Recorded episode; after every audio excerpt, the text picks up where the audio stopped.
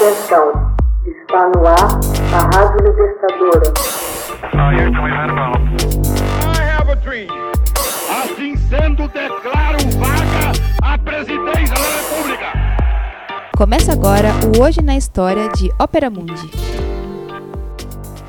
Hoje na História, 20 de fevereiro de 1811.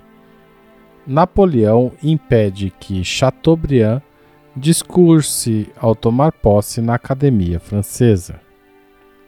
Em 20 de fevereiro de 1811, o escritor François-René de Chateaubriand, considerado o pai do romantismo francês, foi eleito para a Academia Francesa.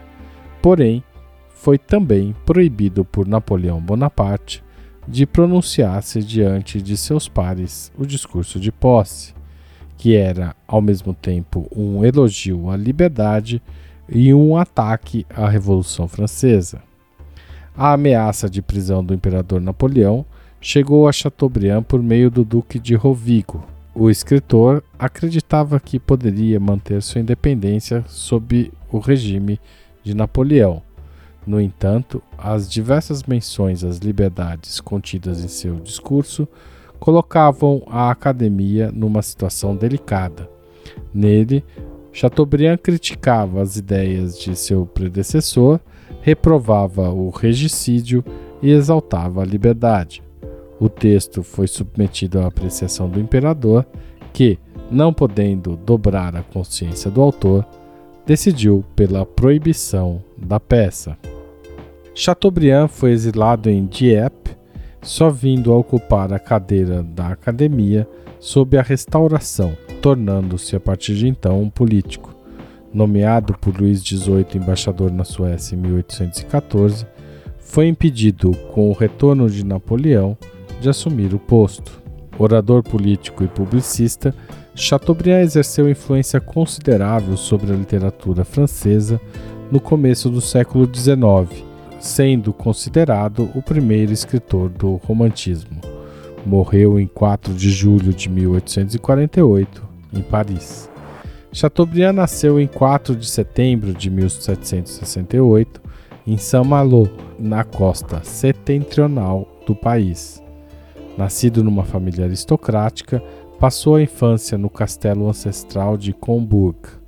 Sentia desde muito cedo a vocação eclesiástica no entanto, decidiu tentar a sorte fazendo carreira na Marinha, seguindo o exemplo de alguns de seus antepassados. Por volta de 1786, já era subtenente e pouco depois teve a honra de ser apresentado ao então rei da França, Luís XVI, e passou a frequentar a corte de Paris. A vida suntuosa foi interrompida pela eclosão da Revolução Francesa de 1789 Embora tivesse compactuado a princípio com os revolucionários, Chateaubriand logo se desiludiu ao testemunhar os massacres perpetrados contra a nobreza. Decidiu partir em busca de aventura na América do Norte em 1791, regressando a São Malo apenas no ano seguinte. Chateaubriand ficou fascinado pela natureza ainda intacta do Mississippi e pela beleza imponente das cataratas do Niágara.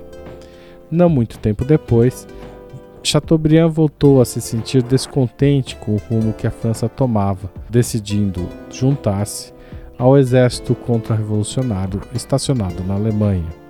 A tentativa de restauração da monarquia fracassou em 1793, depois do cerco de Thionville, de onde Chateaubriand saiu ferido.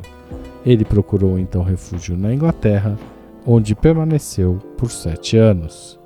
De novo na França em 1800, sofreu enorme desgosto ao ter notícias da morte da mãe e da irmã e tornou a abraçar a fé católica. No ano seguinte, publicou seu primeiro livro, um romance intitulado Atalá, que conta a história dos amores de um índio e de uma virgem cristã no território da Louisiana. Em 1802, apareceu sua obra mais conhecida, O Gênio do Cristianismo ou As Belezas da Religião Cristã, obra em que procurava reavivar o interesse pelo catolicismo. Este livro foi traduzido para o português pelo escritor Camilo Castelo Branco. Imiscuindo-se novamente na política, Chateaubriand pôs-se a serviço de Napoleão Bonaparte, o qual, em 1803, o nomeou embaixador francês em Roma. Demitiu-se logo no ano seguinte, após o assassinato do Duque de Enghien. Distanciando-se assim de Napoleão, zarpou de viagem em 1806, desta feita rumo ao Oriente, visitando lugares longínquos como a Grécia, a Turquia, o Egito e a África do Norte, em busca de lugares onde a fé cristã teria começado. Hoje na história, texto original de Max Altman, locução de Haroldo Cerávulo Cereza, gravação e edição de Laila Manoeli. Você já fez uma assinatura solidária de Opera Mundi?